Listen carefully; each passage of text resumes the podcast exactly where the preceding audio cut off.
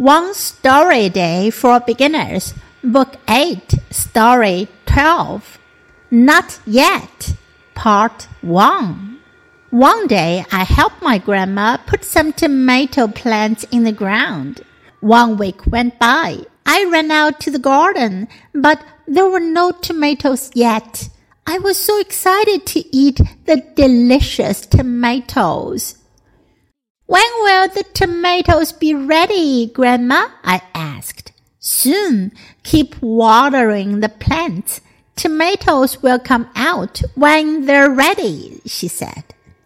这个故事讲的是有个小朋友，他种 tomato 西红柿，not yet 还没有。One day 有一天，I helped my grandma put some tomato plants in the ground。 我帮我 grandma 奶奶或者外婆 put some tomato plants in the ground，在地里种了一些西红柿。One week went by，过去了一个星期。I ran out to the garden，我跑出去园子，but there were no tomatoes yet，但是还没有西红柿呢。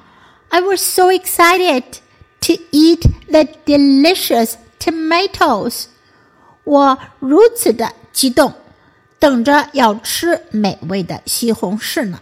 I was so excited to eat，是非常的激动，都等不及要吃上了。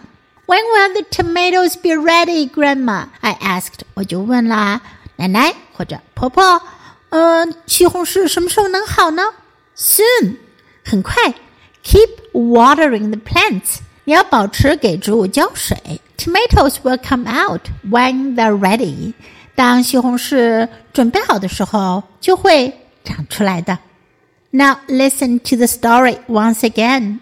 Not yet, part one. One day, I helped my grandma put some tomato plants in the ground. One week went by. I ran out to the garden, but there were no tomatoes yet. I was so excited to eat the delicious tomatoes. When will the tomatoes be ready, Grandma? I asked. Soon. Keep watering the plants. Tomatoes will come out when they're ready, she said.